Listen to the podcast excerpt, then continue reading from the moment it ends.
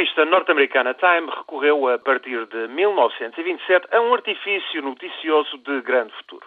A cada dezembro passou a nomear o Homem do Ano, mas isto porque tinha falhado a capa com Charles Lindbergh pela sua travessia aérea de Nova Iorque a Paris em maio de 1927.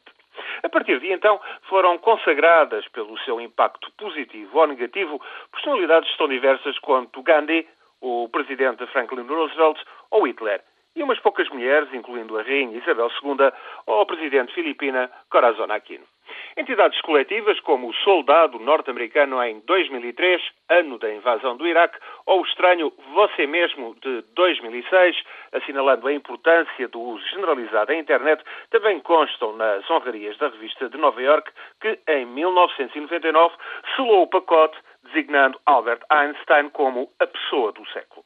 A nomeação é agora denominada a pessoa do ano, para não ofender suscetibilidades femininas, e continua a ser notícia por refletir a opinião de círculos influentes da comunicação social dos Estados Unidos. Este ano é a vez do manifestante. A Time celebra o protesto e, se a escolha parece acertada, os argumentos são algo confusos.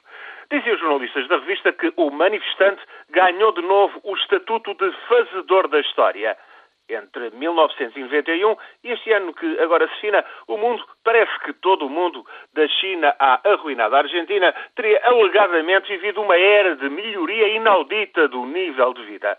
O crédito fácil teria ajudado a gerar a apatia.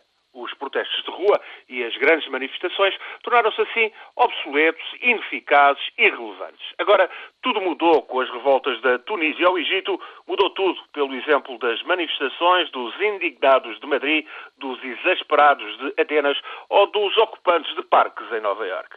São jovens, com estudos e de classe média que se lançam na vanguarda do protesto que leva à mudança sempre de pendor democrático é lírico e dá uma boa capa.